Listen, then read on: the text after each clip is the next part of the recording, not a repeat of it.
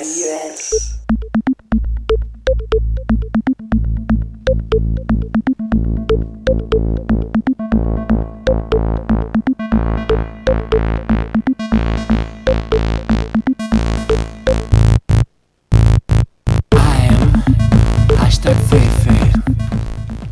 Bueno, bueno, bueno, buenoa, bienvenidos todos al Sarao Drag de Futuroa.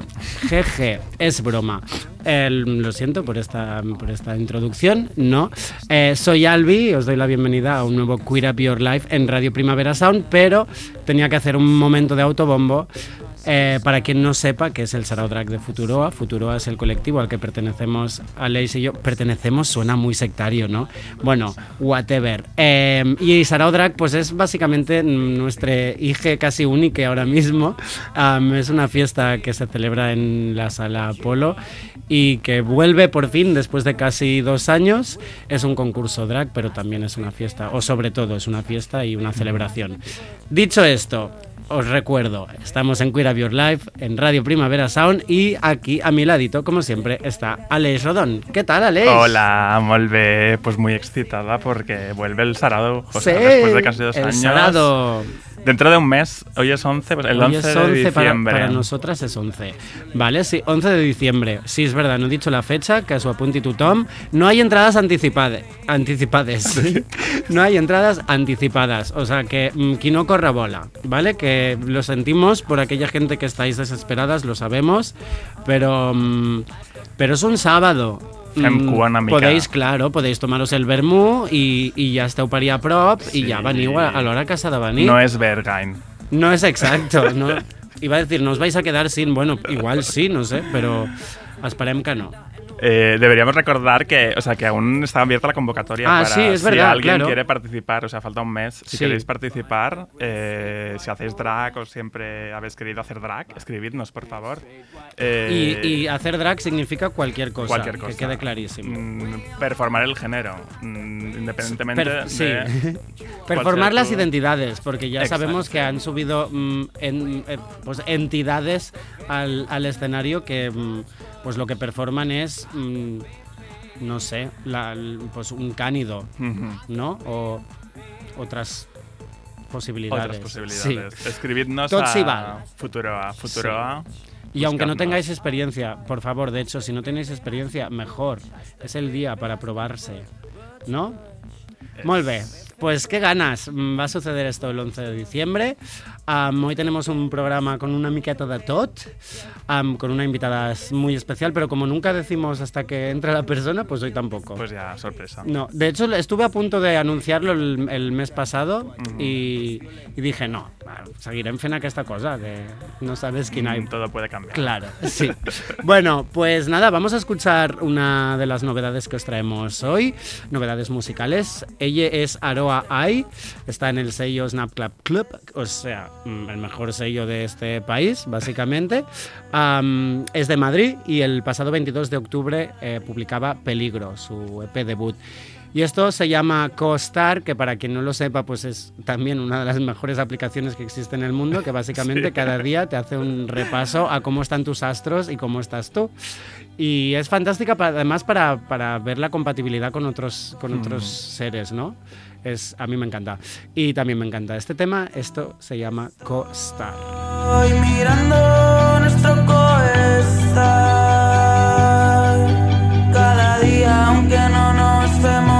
en cómo sería. Estoy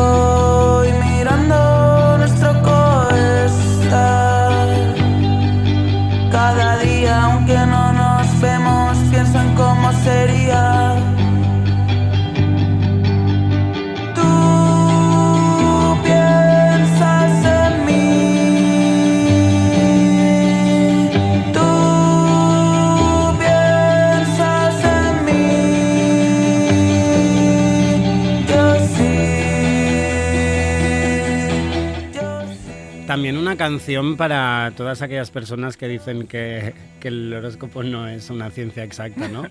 Am, ir a buscar la, la aplicación para saber si la persona está pensando en ti, pues me parece maravilloso y algo que hemos hecho todas. Estábamos comentando off mic eh, lo fuerte de esta aplicación y cómo Sí. nos suelta frasecitas cada día, que a veces nos derrumba. Bueno, Aleix, em, antes de venir aquí, aquí, voy día al estudio, pues estabas en tu casa, pero casi antes, antes estabas en Berlín. Te Estaba en Berlín otra vez. Te fuiste además mucho más de lo que yo pensaba, ¿no? Dos semanas estuve al final. Te so- te- Hacía un año que no iba. te fui... ya, ¿eh? Disculpi, disculpi. Vale, pues entonces ya está. Nena, es que fui porque, bueno, entre muchas otras cosas, sabes que yo soy pornógrafa. Me encanta que me lo cuentes a mí. Sí. Lo cuento eres. a la audiencia. Audiencia. Oyentoas. Oyentoas. Escuchad, és pornògrafa. Soy pornógrafa, entonces... eh, No sabia que es feia servir aquest, aquest terme. Bueno, Me gusta. sí, yo lo uso mucho, la verdad, Mm. me, me parece, sí. Y, Asusta menos, también es verdad, sí, ¿no? sé, Como- Es como guay recuperarlo, porque yo creo Sí. que se usaba mucho antes. Entonces, en, en Berlín se, se celebra el Berlin Porn Film Festival, que es uno de los festivales de pornografía más interesantes que hay en el mundo, porque es un encuentro eh, de gente que está haciendo pornografía en toda Europa y en el mundo, y, y es como, no es la gran industria, no es un salón Claro, erótico, claro. no es esta cosa, no, es, o sea, ahí puedes encontrar películas, eh, mm, documentales, películas en torno a la sexualidad, el género, feminismo, y no tienen por qué ser explícitas las películas, o sea, hay mil cosas maravillosas. Y luego películas pornográficas explícitas mm, que no están en el gran mercado, o sea, que puedes encontrar, o sea, claro, o sea, es mega queer, obviamente. Claro. Ujú. Pretends Sam. to be shot. ¿Y qué, qué has visto Y por ahí? visto- os voy a recomendar algunas cositas que Venga. he visto muy guays. Son cosas que, que podremos encontrar. Sí, he hecho el Sin trabajito tener de- que hacer cosas de ilegales, buscarlo. deep webs A y ver, cosas cada así. uno que haga lo que quiera. Vale. Mm, En este país no es ilegal como en Alemania que te Ya, multan. verdad, claro. Te multan real. Sí, sí, sí. sí. Ve la, la Entonces, policía yo toc toc a casa, ¿no? No sugiero nada. Pero os he buscado los links legales para que las encontréis legalmente y paguéis. Si os Maravilla, apetece y queréis y podéis. Exacto. Entonces, la primera película que vi, eh, había un ciclo dentro del festival que era la retrospectiva, que este año se lo dedicaron a, a- como estamos en una pandemia y hay un virus, pues se lo dedicaron a- a- al VIH. Eh, Ah, vale. En plan, Pensé vamos a ibas a decir hablar. como en general. No, Vale, no, vale. en plan, vamos a hablar de Claro, otra pandemia, sí. ¿no? Que, que Sí. mucho más silenciada y mucho más, bueno, que no se habló tan, no, no tuvo esta repercusión, ¿no? Porque no afectaba a todo el mundo, solo a un colectivo muy concreto. Básicamente exacta, que no nos Mm. pusimos las manos en la cabeza. No, no se hicieron todos los cambios que se Claro. que haber hecho, ¿no? Y entonces, como para hacer un poco esta reflexión, hubo varias películas en torno a este tema. Y la primera que vi fue eh, una película que se llama Buddies. Eh, es como colegas. Buddies. Buddies. Vale, sí, sí. Eh, que es de Arthur J. Bressan, ¿vale? Es una película de Junior, 1900... ¿no? Junior, perdón. De 1985. Ajá. Y es, o sea, es la primera película que habla del VIH en la historia del cine. O sea, es la primera película que trata el tema... eh, Mm. Sucede en Nueva York, eh, un buddy, un colega, o sea, era como una persona que, que tenía el VIH y estaba en una situación muy crítica y a lo mejor no tenía mm, con quién poder estar, eh, quien le acompañara, eh, personas que se presentaban voluntarias para acompañar. ah, Mm. para, para acompañar a estas Claro. personas. Entonces te, te cuenta la historia de un chico que decide hacer Hace, esto. mm, Y es una película preciosa, la verdad. Es un poco, no sé, un, un lenguaje un poco melodramático en algún momento, pero es que es tan real todo, o sea, te está contando todo de una manera tan cruda y tan real que, que es precioso. Bueno, y que está en- hecha en el momento, ¿no? Sí. Es, mm. Que al final no es romantizarlo años después como se ha ido Claro, haciendo en algunos que casos. Filadelfia, la película de Tom. Hanks, es de- del 93, o sea, ocho años Mm. después, que fue el momento ahí sí que fue como un bombazo. Sí. O sea, claro, ocho años antes. Bueno, esta es la Muy más. Hay, habían, luego to- tocaban el tema, otras películas que tocaban el tema de maneras más divertidas, o sea, como más desenfadadas, no tan dramáticas. Esta como la primera que fue como todos llorando.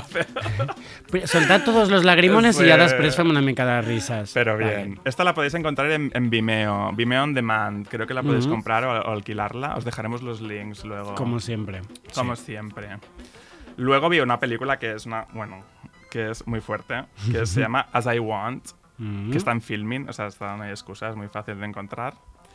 Eh, es de este año, o sea, se ha estrenado este año y estuvo en, en la Berlinale, ha estado en grandes festivales.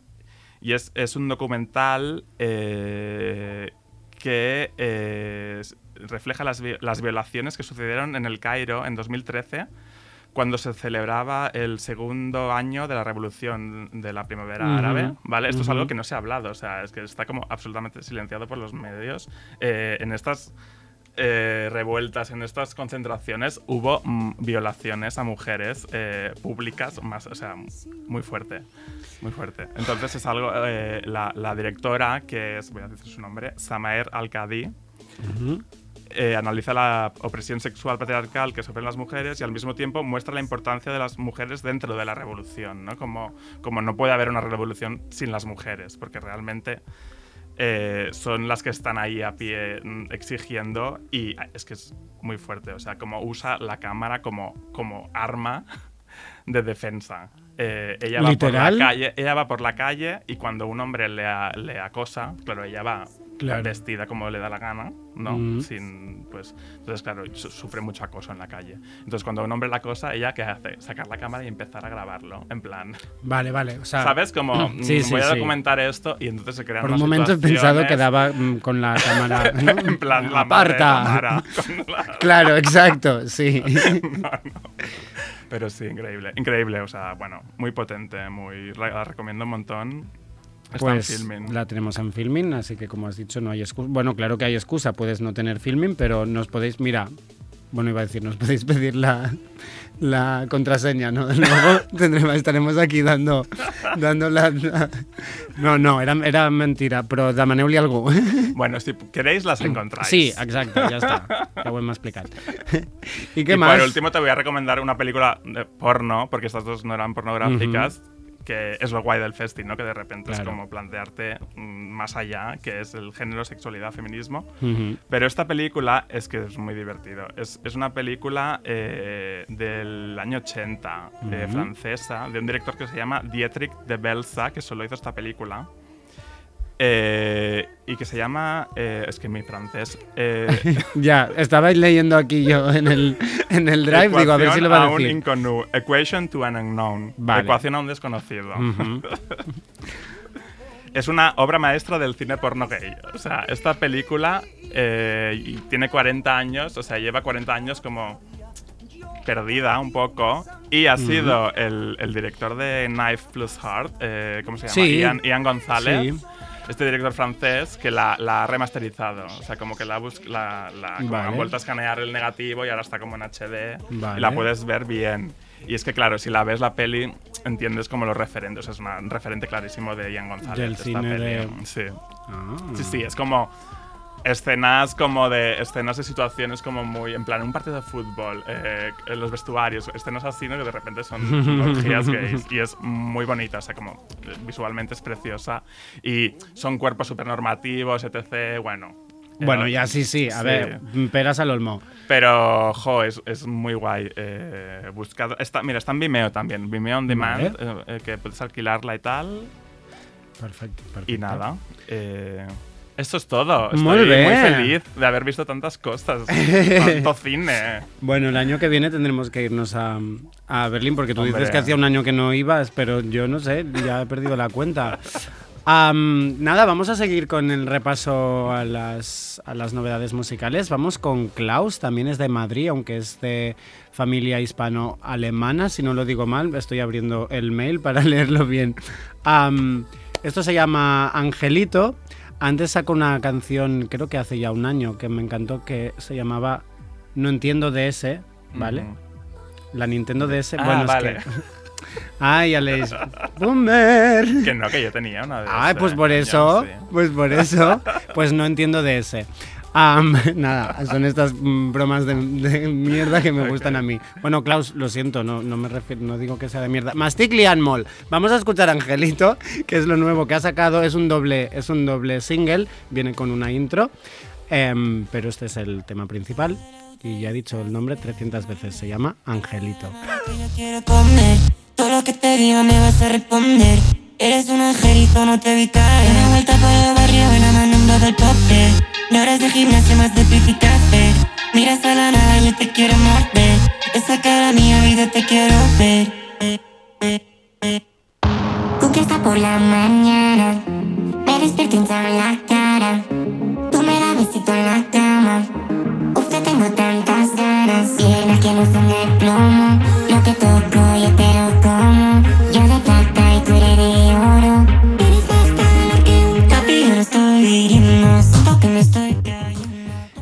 Hiperpop Patrio, por cierto, justo ayer nos sentábamos, bueno, ayer para mí, para vosotros ya sabemos que puede hacer una semana, nos sentábamos en este mismo, es- mismo estudio con Andrea Gómez en el Tardeo para preguntarnos si el Hiperpop había muerto y qué pasaba con todo esto. Nos acompañó 80 Tsai y Eva Sefe, que lo podéis recuperar si aún no sabéis lo que es el Hiperpop o si de verdad creéis que se ha muerto también. Todas estas cositas nos las preguntábamos ayer. Pero vamos a seguir, de hecho, con uno de los nombres más importantes del hiperpop, que es Danny El Harl, pero no porque haya hecho, bueno, sí, claro que lo ha hecho él, pero porque ha decidido remixear a... Pues a la, a la persona a la que le tendrían que haber dado el Ondas, mm, mm, no sé cómo le llaman al, al de esto, ¿no? Artista femenina del año, artista whatever del año. No, no, No, en no. general, artista del año Ah, española, ¿no? Que se lo dieron a Aitana, que bueno, está muy bien. o sea, un besito a Aitana. Pero mm, estamos hablando de Luli, una persona. Luli que se escribe LVL1, ¿vale? Porque habrá gente que lo habrá leído así. Level Básicamente, one. la persona del Cat Kitty Cat que mm, pues fue viral durante semanas en, en Spotify gracias a TikTok, que hasta Doja Cat mm, se hizo vídeos con su canción, pero ah, esta persona mm, nadie sabe quién es. creo que de hecho ayer fue la primera vez que actuaba en nuestro país, o sea que es que la gente no le está haciendo puñetero caso. Así que em, vamos con, con el remix que le ha hecho Daniel Hall, que es que esto es una maravilla, o sea... Maravilla. mm, mm, hola, li podem fer, si us plau, cas al talent d'aquí. Esto es Luli, la canción se llama Fan, pero altamente conocida como Cat Kitty Cat. Y esto es el remix de Daniel Hall.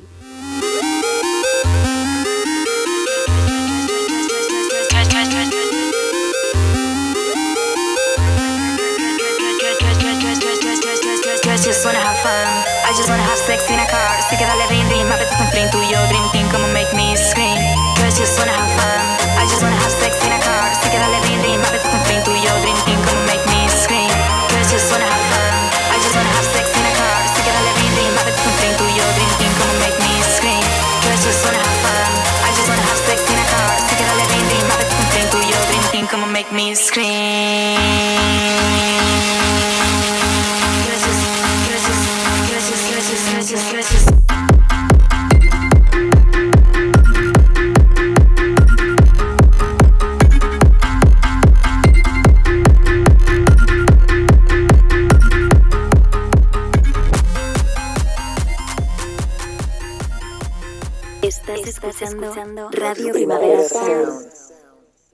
RPS.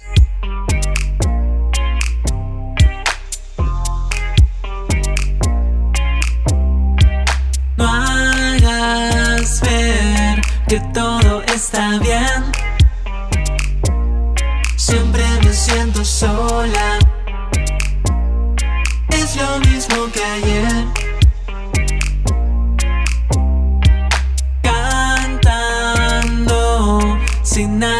Salón. Hablando con personas que apenas sé quién son.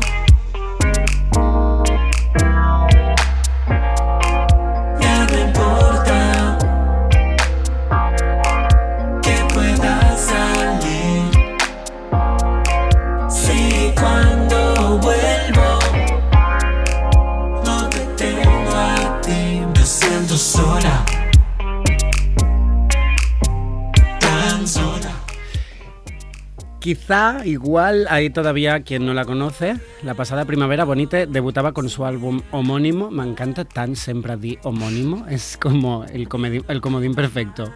De la mano del sello El Genio Equivocado. Son 11 cortes de, pop en los que em, no veo, las lentillas no me van. eh, me las tengo que cambiar. Bueno, en las que vuelca, pues, eh, pues sus inquietudes. Pero mm, hablando de inquietudes, esta persona es, mm, extremadamente inquieta y dice, no, espera, es que no, no tingut prou, que este enero os traigo ya mi segundo álbum. Luego nos sorprendemos con Ariana Grande, con Lana del Rey, ¿vale? Pues no, mm, lo mismo que decíamos con Luli. Aquí también la gente es trabajadora, es inquieta, prolífica y tendremos mm, álbum próximamente. Pero de esto vamos a hablar con ella. Hola, Bonite, bienvenida. Hola, ¿qué tal? ¿Qué tal? Bien. A ver, que ya que no veo bien con las lentillas, al menos me voy a poner el micro, que vea todo. Ah, te- ahora te veo bien, veo a Alex bien, veo el ordenador más o menos bien. ¿Qué tal? ¿Cómo estás? Pues, bé, bien. Vale. Um, antes que nada, siempre preguntar los pronombres para que quede clarísimo. Mis pronombres son ella o ella. Bé. Pues eh, vamos a hablar del segundo álbum, porque mira, como has, di- has decidido ya mm, mm, vomitarlo tan aviat, pero yo solo tengo una pregunta que hacerte aún sobre el anterior, que es algo que me mm, perturba, no me deja dormir. No, no es verdad. Pero me sucede con la canción de, de Punk, Punk, que claro, haces un poco. A ver si yo lo he entendido bien. Es lo que necesito que me expliques. Si yo lo he entendido bien o no. O sea, vienes a decir que el punk es hetero y se espera de lo no hetero que mm, se mueva o sea, esté más cómoda en el tecno. Eh, No. Sí, era. ¿Sí? A, ver. hmm, ¿Cómo es la frase? El, eh, el tema es como. Yo, yo- yo quería como decir un poquito rollo. De una persona queer se espera que le encante el tecno, ¿no? Y- vale, a esto y- me refería. Sí, y por ejemplo, es una cosa que a mí me encante. Y luego el punk sí que lo, lo utilicé como una metáfora del machirulismo, ¿no? Como Claro. un poco. Que obviamente no es todo machirulismo, ¿no? Pero al final es como. no, igual no. ha, sido como muy apropiado, ¿no? Eh, por hombres, ¿no? Siempre. Aunque hay cosas Bueno, buenísimas de. Porque se de entiende como violento, ¿no? Quizá. Claro, efectivamente. Aunque también hay violencia en el tecno, se Ah, entiende como agresi- agresivo, ¿no? Y puede serlo incluso aunque sean, sea la G quien esté bailando mm, en una sala. Y por la G me refiero Sí. a los guys. Em, hola, me van a echar. Bueno, estoy hoy fina, fina, fina. Estábamos escuchando ahora eh, Tan Sola. Am, un tema que mm, te- la verdad es que como más la escucho, más. Bueno, que tiene esta cosa del pop que se te engancha y ya, ya no pots sortir-ne. Que es, eh, es el primer avance del segundo álbum, ¿no? Sí, es el Porque primer el avance. otro día no- ya nos decías que la señal no lo es. No, la, la- señal fue un single así como. así un poco aparte. Ujú. Eh, ¿Cuándo empieza la gestación de este segundo álbum? Pues. ¿Se, se pisa un poco? Me, me Sí. imagino que sí. Bueno, sí, sí. Empezó en agosto del año pasado, que es justamente cuando saqué el primer single del primer disco. O sea, no habías ni sacado el primero. No, no, no, no, no. O sea, Tienes ganas, ¿eh? sí, es que también como terminé el primer disco como en febrero de 2020, como en plena pandemia. Y bueno, Mm. antes de la pandemia, justamente. Vale. Entonces me pilló la pandemia y es como, no pude sacar las cosas y ya todo. Vale, como- vale, vale. La Y cosa de lo tengo que retrasar un poco, entonces mientras ya estoy. Claro. Claro. Ya. Sí. Eh, Entonces entenderías que te hizo un favor o que te estropeó los planes. Pues no- te lo voy a decir dentro de cinco años. Vale, cuando veas lo que, ha- lo que ha sucedido. Y que vamos a encontrar en el que, mm, que diste de, de este primer trabajo. ¿Cómo? ¿Qué encontraremos en el segundo álbum Ah. que sea distinto o que se aleje o que y, y alguna cosa nueva? Sí, eh, A nivel sonido, a nivel Todo. contenido, todo. No, o sea, a, a ver, sí que hay una cosa eh, pop y una cosa de que soy yo, ¿no? Al final que, que hago las canciones, o sea, eso es una cosa que está clara y que, eh, no sé, que... Y, y al final es como... Es muy diferente estéticamente, pero continúa siendo bonite. Eh, no, no lo sé definir muy bien, pero la verdad es que es un disco muy diferente al primero. Primeramente, porque me distancia un poco del lo-fi, que era como una cosa que quería hacer como en el primer disco. Y en, en este segundo he intentado como hacerlo como todo más hi-fi. si se puede hacer con poco presupuesto, pero bueno, Claro. lo he intentado. Y, mm, Claro, porque estás bien que, que el conscientemente conscientemente hiciste en el primero, Sí. ¿no buscaste el lo-fi? Mm. ¿Era consciente o al final son los recursos? No, no, eh, era, a ver, son los recursos y también es Pero, conscien- O sea, claro. lo, lo exageré un montón. o sea. Y, y este segundo disco, pues he intentado como eh, estar más atenta a la producción y como buscar un sonido más hi-fi también porque este segundo disco tiene como eh, bueno eh, estoy muy obsesionada y estoy muy obsesionada aún con el funk, el soul, el R&B como de los años 70 y no sé, hay una Mm. cosa del hi-fi de esa época que es como entre guarra y hi-fi que me gustaba mucho y lo quería Mm. recrear un poco, pero como pasándolo como al ámbito más moderno, ¿no? Como en este disco también como se junta creo también un poco algunos recursos de la música urbana, que no sé qué quiere decir eso, pero bueno, como los bombos de- Nadie sabe lo que quiere No. decir, todo el mundo sabe lo que quiere decir, nadie quiere utilizar el No. término, pero ahí No, no, está, que no nos dejan. Bueno, el término es racismo en estado puro. Ajá. Eso seguro. Sí, sí. Pero bueno, em, eh, utilizo 808s como eh, cosas que son como también muy típicas del hip hop, ¿no? Entonces, bueno, es como una mezcla extraña entre funk, pop, hip hop, no sé. También son como todas las influencias que he tenido en mi vida. Entonces es como Claro. creo que lo he juntado todo en un disco. Es este segundo disco. todo, ¿eh? Sí. Todo es mucho. No, no, todo no. Em, pues precisamente, mm, como ya yo tenía hecho mm, mis ejercicios de, de adivinación, pues te he traído a Sly and the Family Stone, Yes. así por casualidad. Pero antes de escucharte voy a hacer una pregunta, pero esto es pura mm, curiosidad. ¿Cuántos temas habrá? 11. Vale, es que la pregunta no es cuántos temas habrá, sino ¿tienes alguna manía con, los, con el número de un trabajo? Lo digo, o sea, no porque lo haya notado, sino es mm, por si la gente la- lo tiene. Pues ha, sido pura casualidad lo, lo- Vale. de 11 temas. O sea, creo que al final a mí también me interesa como encontrar las canciones que más pegan en un disco y como he hecho dos discos con 11 canciones. Mm.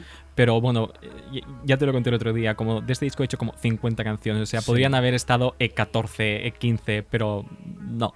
Tenía que ser 11 porque me cuadraban más como con el transcurso del disco, ¿no? Porque hay como, siempre cuando haces muchas canciones hay como canciones que son redundantes, ¿no? Y como ves que Mm. pueden estar guays como separadas de un disco, pero no dentro de Ujú. un disco. Entonces, pues Total. yo no tengo ninguna manía con esto, pero sí, sí, sí como manía en que todo cuadre y que los discos cuenten una historia y que no se repita. Así. Ya. No, no, preguntaba porque a mí sí que, o sea, yo, pero ya no con mi música, sino, no sé, un álbum de 12 canciones, el 12, por ejemplo, no me parece número bonito Era como para ser un álbum. común antes, ¿no? Como algo con Sí, los CDs, sí, lo que había sí, a nivel de datos. O, o- o supongo. como co- con los vinilos de antes, ¿no? Que antes como hacían nueve canciones máximo, a veces Mm. siete, ¿no? Es como- Mm. Bueno, pues entonces sabemos que serán 11 otra vez. Pues vamos a escuchar em, Sly and the Family Stone, If You Want Me to Stay, para que la gente entienda al menos hacia dónde irá este segundo trabajo.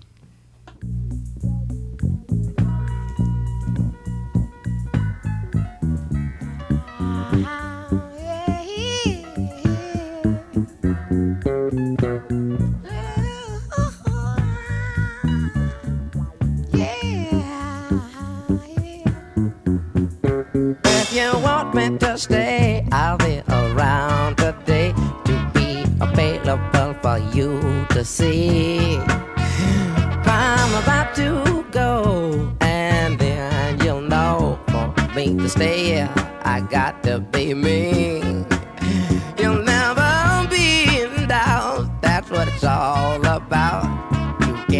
Me for granted and smile. Calvin, please, I'm gone. Forget reaching me by phone. Because I promise I'll be gone for a while. Mm, When you see me. Ya sé que lo estabas disfrutando, lo sentimos. no podemos escuchar mucho más rato. Am, t- mm, ¿Te'n carregas de todas las líneas que grabas o hay algunas, mm, alguna línea, alguna instrumentación que dices, vale, no, esto se lo voy a ceder a alguien que lo vaya a hacer mejor? Eh, no, Bueno, eh, no estoy diciendo que no, no, lo vayas no, a no, hacer no. bien, pero... No, yo, me encargo de todo porque también soy como una una persona que tiene como muy claro dónde tiene que ir, entonces lo tengo que grabar todo y lo tengo que grabar Mm. todo en, en cinco horas porque si no la canción ya no vale, ¿no? Entonces como siempre lo tengo que hacer todo yo porque no hay nadie como al lado que, ah, puedes grabarme esto tal. Entonces, porque también, no sé, durante toda mi vida siempre me he acostumbrado como a grabarme yo, a grabar todos mis instrumentos. Cuando no conocía la música electrónica era como guitarra, bajo, Mm. batería, ¿no? Y es como, ya tengo como todos los instrumentos como súper, no sé, como por la mano, ¿no? Entonces es como, venga. Y, mm, y eso, lo que sí que en este segundo disco, en dos canciones, eh, me ha puesto coros de Julia Moore. Mm, que la encontramos Está- en... sí. Bueno, es tu featuring. ¿Es tu featuring o tú eres el featuring de, de Es- Julia? En- en- es mi featuring. en Vale, teoría, sí. en la senyal, que, que luego ya la, la, la recordarem un altre cop. Que estamos hablando de esto de las líneas. Claro, luego en el directo sí que necesitas acompañamiento. ¿Va a haber algún cambio sustancial? ¿Vas a seguir rodeándote de la misma gente? De la misma gente. Yo soy una persona que, que, que- que, eh, le cuesta mucho como cambiar de personas con las que está, Mm. entonces sí, con la misma gente. ¿Y dirías que eres perfeccionista? Por, por lo que las cosas que me está... Bueno, el otro día, de hecho, directamente, en lugar de perfeccionista, te pregunté si eras Virgo y me dijiste que no. No, soy Scorpio, ya, ya te lo dije. Ah. Es como muy raro. Ah, y de hecho, era tu aniversario. No, es mi aniversario en dos días. En dos Ah, días. vale. Si estáis escuchando esto, no Ya- sé qué día, pues igual ya habrá pasado. Bueno, no pasa nada.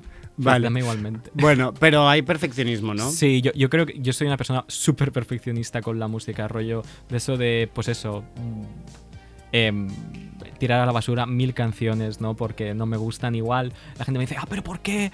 ¿Pero por qué la pones en la papelera? No, esta canción que es como increíble, es como, no me gusta, o sea, no me gusta cómo suena el bajo, no, no, no me gusta cómo suena esto, es como, también soy como muy meticulosa como con cómo suenan las canciones y si no me gusta eso ya es como...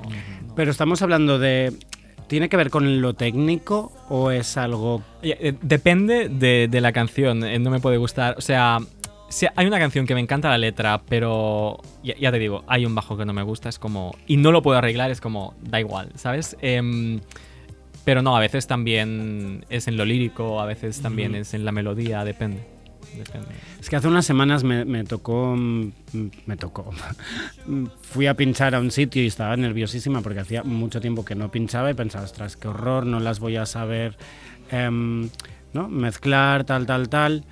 Y me dijeron, oye, deja de agobiarte. De hecho, me dijeron literalmente, ¿qué te diría la vasallo? Como si la vasallo fuese la madrina que, que te aparece de repente, pero te diría que la perfección y la meticulosidad es hetero y que cagarla es queer.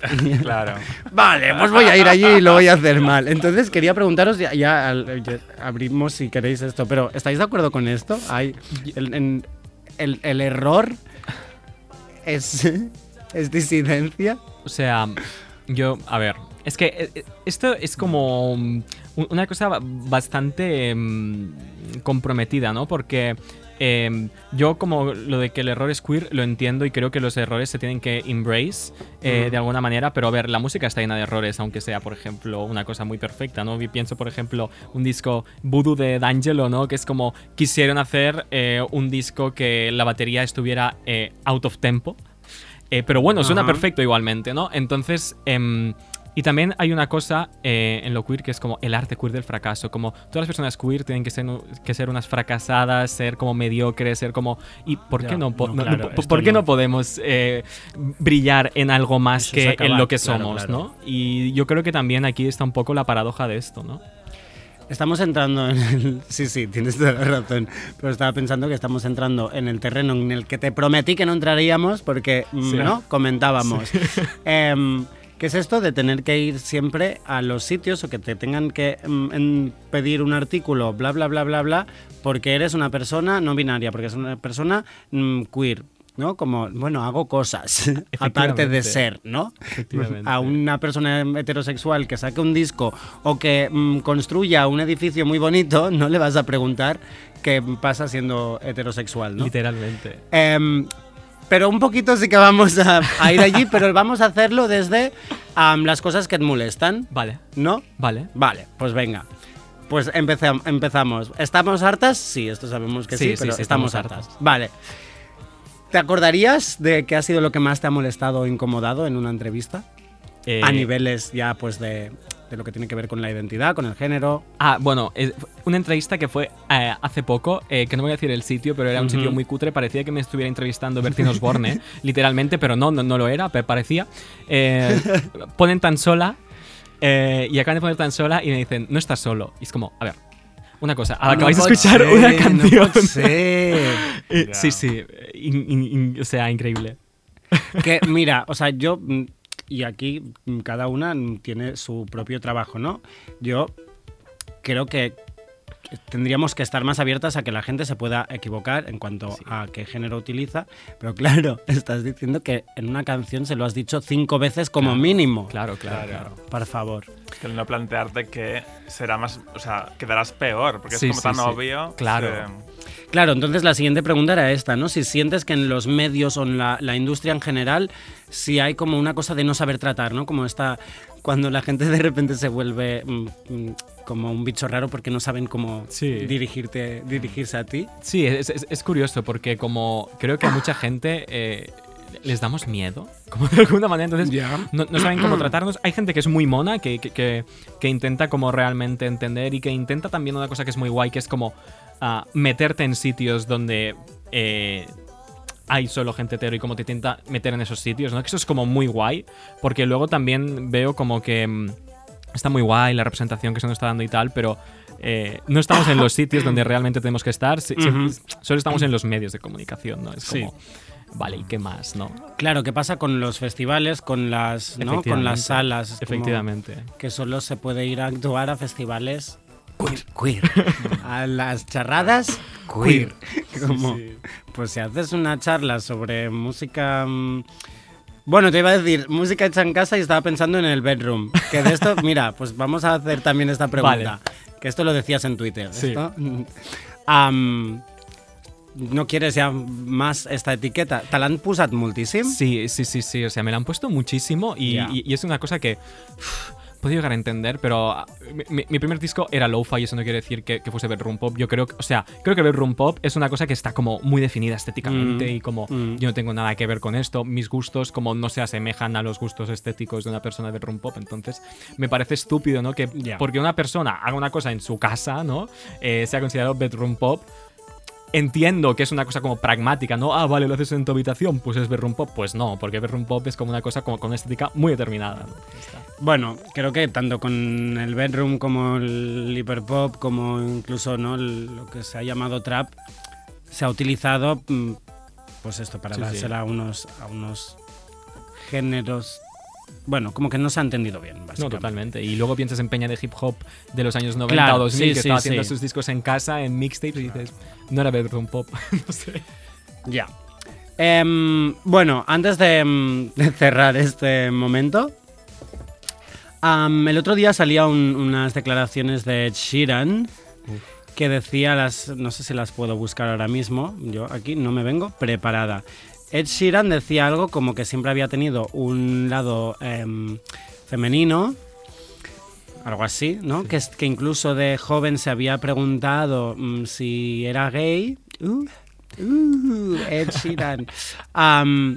Y luego, o sea, decía cosas como, porque a mí me gusta el pop, me gusta Britney Spears, gusta Britney Spears. me gustan los musicales, no soy un chico de coches, no me gustan los coches. Yo, yo esto lo he pensado mucho y me parece que, aparte de, de utilizar lo queer como para ganar visibilidad, que ya- ya me dices, Ed Sheeran, ¿para qué lo necesita esto? Creo que hay una cosa que es eh, está aún más escondida que esto y que es una cosa que se tiene que valorar, que es que eh, la misoginia de este mensaje es como, eh, yo tengo un lado femenino porque escucho Britney Spears, es como Britney Spears es la hostia, Claro. es una persona con música que es la hostia, o sea, eh, ¿por qué por escuchar a una mujer tienes, ¿sabes? No, no sé, o sea, creo Ujú. que hay una cosa de misoginia como detrás de estas palabras muy heavy que la gente no se da cuenta, ¿no? Es como... Que, que entiendo, ¿eh? Lo básico de, del- de la frase y del pensamiento y, Sí. y que no haya... Que no venga desde una reflexión real, pero es como... No nos estamos dando cuenta. No, no, no, sí, totalmente, totalmente. ¿Y qué pensamos de Harry Styles y sus vestidos? Que esto no lo hemos hablado nunca aquí. Ah, un poco lo mismo. O sea, no sé, es como... Me parece muy bien que te vistas así, pero te, te has empezado a vestir así cuando vas con una limo y nadie te puede pegar por la calle, ¿sabes? Claro, Porque vas de tu mansión a tu concierto y vuelves. O sea, bueno, no y tiene... no, te lo no sé si se lo pone en el concierto o es simplemente para las edi- editoriales. Ah, también puede ser. Esto- También puede ser, pero bueno, como me parece como la, la- la verdad irrelevante, ¿no? O sea, no sé, es que ya, como esas cosas ya, ya, ya, ya ni les paro atención porque es como... Si no, me cabrearía más de, de lo que ya estoy y es como, Hmm. prefiero no, no cabrearme. Em, Pero bueno, luego está esta gente que es como, no, esta gen- estos no, han- no, están no están rompiendo el género, ya lo hicieron. Y aquí entra uno de tus personajes favoritos, que es Prince, aparte de, Bow- de David Bowie. ¿No creéis que en realidad estaban haciendo lo mismo? Es que es algo que mm, no dejo de pensar. Creo que, claro, estaban, sí, hace 40 años, 50. Bueno, No había el privilegio, no, tenían también el mismo privilegio que Harry Styles. Em, yo creo que Bowie sí, Prince seguro que no. Prince era primero eh, una persona racializada, que esto es una cosa que se considera poco en temas queer, y luego que durante toda su vida em, tuvo eh, como... Fue queer en realidad toda su vida, o sea, desde que tenía eh, 15 años, tanto socialmente como de manera de vestir y, y todo. O sea, de- de- desde el primer Prince con 18 años hasta el último, siempre es así, ¿no? Entonces yo creo que, que- que Prince sí que es un personaje que no lo hizo ya en un momento de fama cuando dijo, vale, ahora que tengo fama ya pues me puedo vestir como me dé la gana o voy a crear un personaje como Bowie, ¿no? Y entonces me voy a maquillar, que está súper bien también y que también abre puertas, ¿no? Y nos ha abierto muchas puertas a nosotras como para expresarnos, ¿no? Pero yo creo que Prince sí que en eso era más genuino, ¿no? De, de alguna manera. no sé. Muy bien, necesitaba saber esto. bueno, pues am, vamos a hacer un jueguecito. ¿Vale? No sé si llamarle juego, si llamarle un test. Te vamos a plantear dos opciones. Muchas de ellas van a venir acompañadas de canciones. Vamos a escuchar un trocito. Em, y tú tienes que elegir, básicamente. ¿Vale?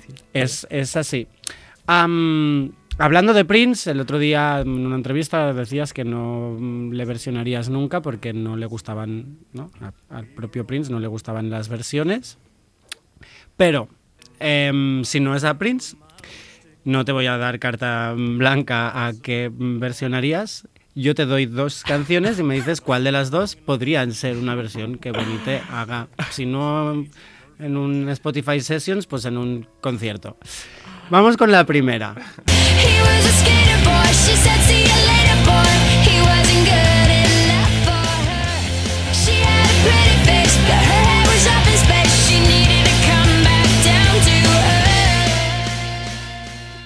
¿Qué, me- qué nos parece? ¿Podría ser Abril Lavigne? Depende de, de la otra.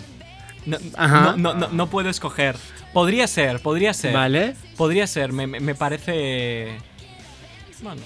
La, la podría incluso hasta samplear, ¿sabes? Yo, yo, o sea. Mm, mira, justamente eh, a raíz del- de la sección esta que hicimos sobre el hiperpop, estuve investigando sobre unos em, 16 productores de máquina de aquí, Sí. catalans, am, y había un pedazo de tema que parte de mm, samplear Skater Boy. Bueno, es increíble, brutal. increíble. Brutal. Bueno, pues vamos con la, con la otra opción que podría ser. A ver, yo creo que el artista te va a gustar más. Luego me dices si la quieres versionar.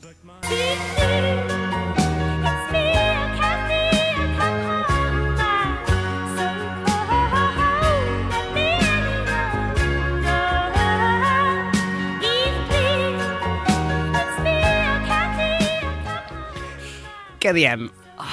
Es que, ¿Sabes qué pasa? Que, que Kate es como tan mágica que es imposible como Ya. llegar a esa magia, ¿no? Y más esta canción. De hecho, hay una, hay una versión que hizo Georgia. Georgia se escribe Georgia Secas, Sí. no Georgia Smith, es que lo pronuncio igual, sino Sí. Georgia, Mm. ¿no? Am, de, mm, de la otra, del Running. Sí, Bueno, de la otra, como la otra. sacado dos. Del segundo De- sí. Am, que en realidad es esta cosa de. Sí, suena bien, sí, suena casi igual. mm, ¿No? Sí. Eh, ¿Qué, qué gracia tiene, ¿no? No, si ya, claro. tenía- ya habías hecho, si ya había Efect- hecho ella toda la fantasía. Efectivamente. Yo creo que me quedaría con, con Abril. Sí, ¿eh? Sí, porque, ¿sabes? Como, como que es un estilo también como tan alejado al mío, ¿sabes? Puedo hacer una cosa como bien. Vale. Aunque os voy a decir una canción que sí que me gustaría hacer un cover, que Ah, igual algún día... Que lo pensé otro día. bien. Es se está mojando. Es, es una canción muy chorra que no sé si. A ver, o sea, bueno, es que todo el mundo la, la- la- la- la tiene que conocer. Eh, Quiero ser mamá de. De- de, de. Almodóvar y McNamara. Sí, sí, sí, sí, esa canción, esa canción. Ah, Esa canción. bien. Un R&B con Ah, esta pues esto, esto estaría estaría, guay, sí. ¿eh? Quiero ser mamá. Maravilla. Venga, pues esperamos que suceda. Mira, qué rapidez, gracias André. Vale, vamos con la siguiente lección. Aquí tengo que mm, plantearos una cosa, ¿vale? Yo hace años, que llevo años anotando, coleccionando, estudiando, el extendido uso del lololo, ¿vale? Yo le llamo el lololoísmo. Em, han sido muchas horas de, de estudio, no ha terminado. Tesis. Básicamente lo que hago es pues fijarme en una fiesta, en un concierto, en todas esas canciones en las que al menos una persona termina haciendo, haciendo un, un lo, lo, lo, ¿vale? Lo que luego también hago es ponerlas en una especie de ranking del lo, lo, lo, más macho al lo, lo, lo, más mm, disidente, transmaricabollo. Lo, lo, entendido como literalmente. Hacer que- lo, lo. La, Es la, la, no quiero- Sí. Como, vale. Es la que no quiero poner ningún ejemplo, pero todo el mundo lo sabe, Vale. ¿no? Lo, lo, lo, La, ¿Sabes? vale, sí. sí, sí. Vale. Una mica esto. Entonces, tengo una lista entera y hoy he preparado dos y espero pues mm, otras semanas ir sacando esto y, y pedir que, pues un poco a la gente a Escribir ver. un libro sobre Escribir esto, un, vale. un libro, un lolo libro, el lolo libro. Vale, pues vamos a escuchar la primera canción lolo, lololoizable y lu- luego de la segunda me dices cuál sería más posible que Bonite en una fiesta en cualquier momento Haga terminará lo- lololo- lololoizándola. Vale. Esa es la primera.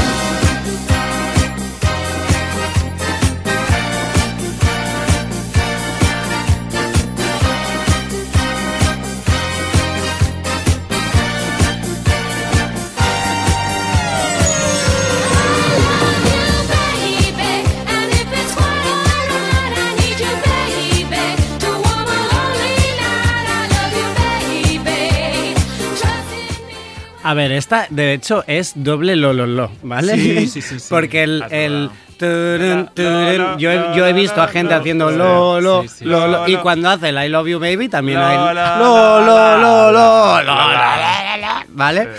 O sea, se las trae. Luego, claro, tenemos a Gloria Gaynor cantando esta versión que luego, ¿no? Que le quita un poco de ferro, de, de- Vale. Esta que ves que te podría suceder. Sí, yo, yo creo que sí. Porque Bueno, eh, incluso te podría preguntar, ¿has lololoizado alguna canción tuya en algún momento? Aquello de estar ensayando y decir, y ahora sería, y no, no, decirle, No, no, no, no. Yo, yo, yo creo que últimamente estoy más a favor de hacer té. Ah, te. Té, té, té, té, porque estoy, estoy escuchando mucho. Ay, ¿cómo era esta? ¿Cómo era? Carliños Mm, Brown. Carliños Brown. ¿no? Te, eso- te, te, te. Em, estoy escuchando una canción mucho que se llama eh, Taj Mahal de Jorge Benjor. No, no sé si la conocéis. No. Bueno, eh, la, la de. ¿Cómo se llama esa canción de Rod Stewart em, que está en popular en TikTok? Ah, ¿cómo se llama? idea. No, no sé si, si, si ni, ni, si es de Rod Stewart y la estoy cagando. Bueno, sí, un, un, una, Pero es canción, una canción que hace TTT. Eh, una, una, ah, sí. Ah, y esto no tiene letra en realidad. T, no, eh, eh, se la copiaron. Bueno, pues yo estoy muy a favor de hacer T, que creo que es más. Está, está, mejor. Está vale. Mejor. No, no Tendrá está que haber el anexo del loloísmo, que es el TTTismo. Sí. Es que la la la. Y esto es muy brasileño. Claro, la la la también. es, muy brasileño. Claro, ahí teníamos a Carliños Brown. Claro. Es que, Claro, tal claro, cual. claro. Bueno, vamos con la siguiente, que es básicamente un classic del lololoísmo. Es, bueno, es innegable que es, es quizá la reina del lololoísmo, aunque hay una mu- mucho peor que algún día sacaré. Am, vamos a escucharla.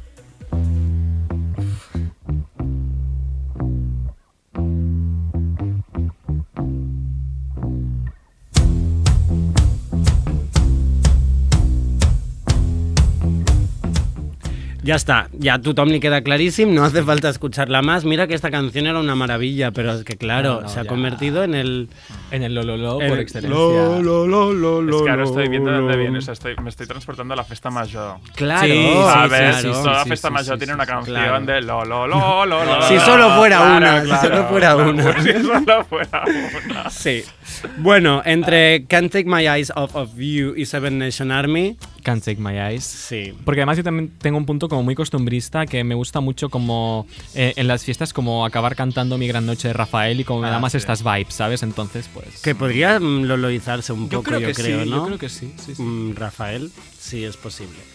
Venga, vamos con la siguiente. Esto es, em, no sé si, no sé si recordarán la gente, es que claro, en Twitter todo va tan rápido, ¿no? Pero era ese momento que se, se preguntaban em, algo que es algo que no es homophobic, pero looks Sound, like sounds no, homophobic to me, ¿no? En plan, algo que en verdad no tiene por qué ser homophobic.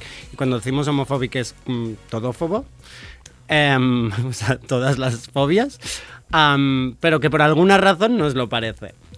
Son dos personas, he elegido dos personas, pero casualmente las canciones también pueden ser un poco homophobic. Esta es la primera.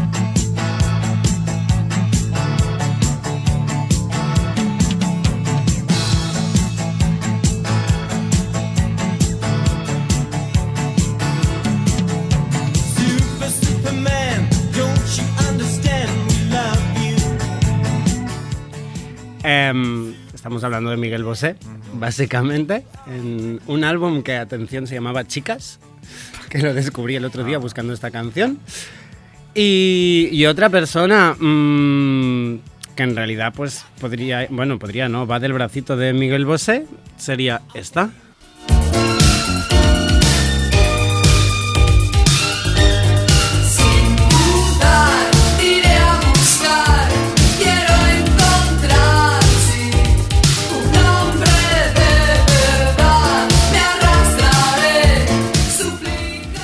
Em, olvido Gara.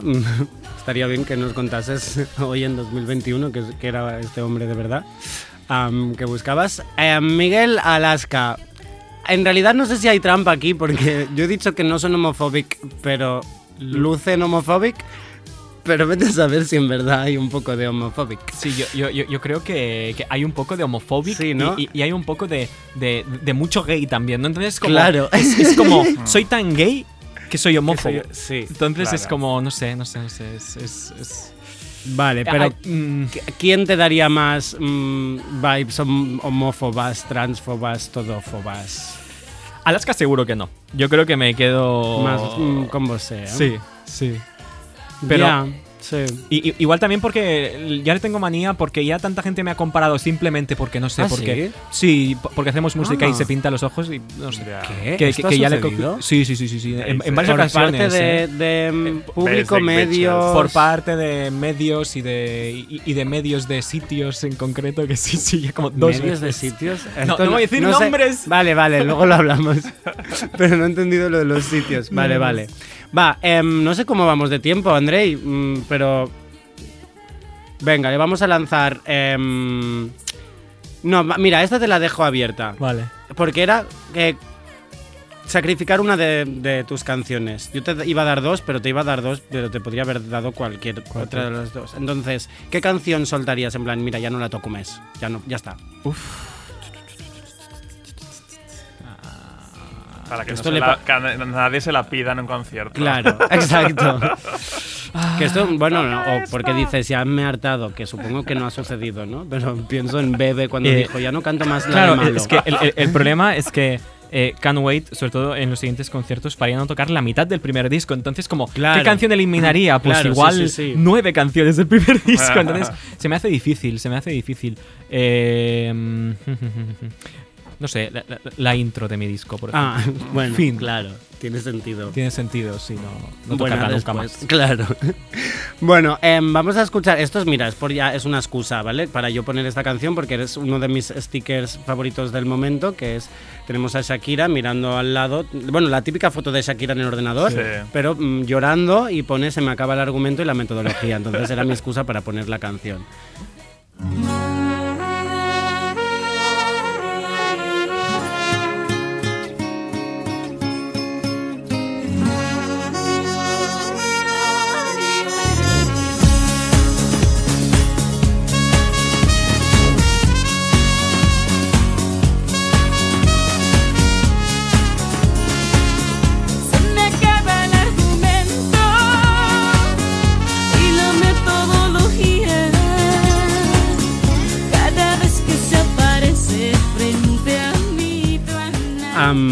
Aprofitu desde aquí para saludar a, a la Soye Polo, que Ana Polo está todo el rato poniendo mm, a Shakira. Somos mm, fans de Shakira, nos escribimos únicamente para hablar de Anatomía de Grey y de Shakira. El otro día en el programa suyo hice yo uno de mis cameos básicamente porque Ana comentó que yo le había dicho que en un after había sonado solo Shakira. Quiero, quiero hacer público desde aquí.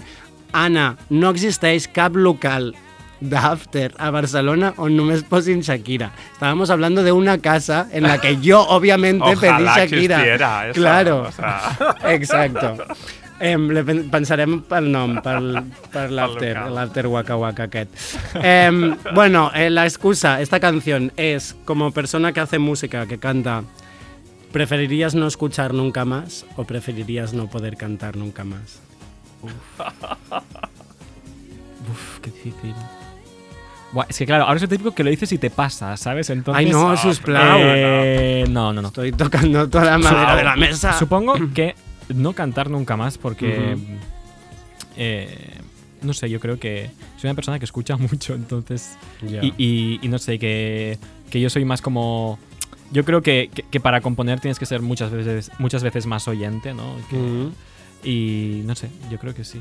Ya, estaba pensando que, claro, hay una trampita, ¿no? El otro día me decían que, em, no sé quién era en el CCCB, bueno, en el Sonar, que, em, bueno, que puedes ya emular una voz, incluso tu propio mm, color, ¿no? Con, con pl- plugins, maquinitas, cosas, Claro, totalmente. ¿no? Que aunque sea pues con un teclado y tal, pero claro, luego esto es una trampa, porque el placer también de... ¿no? De sacarlo, ya, el- o sea, ¿no? Lo lo que tu cuerpo genera emocionalmente incluso cuando se No, pone a cantar, Totalmente. se perdería. Bueno, no vamos a... O sea, ya está. Es como lo de explicar el somnis, ya Sí, está. sí, ya dit, sí. ahora ya no pasará. Vale. ¿no? Va, eh, tenemos que despedirte, pero como siempre, la última pregunta que nos la lanza Bonite. es siempre la misma. Cuéntanos. Cuéntanos. No, ¿qué, qué significa para ti ser queer? Buf, esta pregunta, ¿eh? Primero de todo, te voy a decir una cosa. Estás aquí con tu ordenador y veo que tienes como eh, un Pomeranian aquí muy mono y yo creo que ser queer es ser un Pomeranian. Ah, te, te- te he contestado bien la pregunta. Guau. Me encanta. Sí. Es- te voy a decir que es el perro de Paris Hilton. No. Literal. Ah, ¿Sí? Sí, sí, sí. sí. Guau, brutal. O sea, Literal, en plan, no, no, lo uno, uno de los verdad. perros que ha tenido. O, o- sí, o sí. sea, Sí, sí. brutal. Yo me, me pasaría por la calle persiguiendo Pomeranians todo el día, ¿sabes? Rollo. ve- veo uno y, y- y veo uno y es como. Mm, te- tengo que ir por, por un sitio. Es que no, no sé, es como una cosa que es como. Como que no lo puedo tener, ¿sabes? Es Sí. como, como mínimo, como. No sé. Bueno, eh, Nos encanta. Le ha encantado. Sí, sí, sí. eh, ¿qué es ser queer? Em, Nos sirve el Pomeranian, nadie Sí, nos había dicho esto si hasta el momento. Pero no, no, si tienes ganas de Si tienes ganas claro, de seguir, dinos, pues dinos. claro. Eh, es que, que- que creo que esa es la perfecta definición de un Pomeranian. No, no, no. Eh, Porque los Pomeranians son como muy fancies, ¿no? Claro. Em, no, a ver, ¿qué es ser queer? Yo creo que, que- que ser queer. Mm, yo creo que también tiene mm, algo que ver con escuchar. Rollo, yo, yo creo que mm, una cosa que es muy queer es saber escuchar y callarse cuando no tienes que hablar de cosas. Y, y creo que esto es muy importante porque hay mucha gente que no lo acaba de entender y como eh, poner tu opinión por encima de otras personas, eso es como la cosa menos queer que hay. Y yo creo que, no sé, el respeto, eh, la responsabilidad y saber escuchar es una de las cosas que hace a las personas más queer para mí. Cosa que va súper ligada con lo que nos ha dicho antes de que es más oyente y que... pre- ¿no? Claro. Sí. Molt bé, molt bé. Pues nos vamos a despedir ya. Moltes gracias. Eh, gracias a vosotras. Nos ha quedado pendiente decir, t- ¿tenemos título para este segundo álbum? Sí, se llama Soft Butch. Soft Ah, Boots. me mm. ¿Y para fecha? Eh, ¿Las eh, ¿Te dan finales, de, permiso? finales de enero. Vale. Eh, os la puedo decir, ¿eh? Pero no, no, me Pero no te la sabes. Pero Finales de enero. Finales de enero, sí. Muy bien. Pues atentes todas. Además, en diciembre vendrá un tema nuevo, ¿verdad? En diciembre vendrá un tema nuevo. Muy bien. Pues estaremos atentas, Maravilla. aquí la escucharemos. Nos despedimos con la señal donde te acompañaba Julia Amor.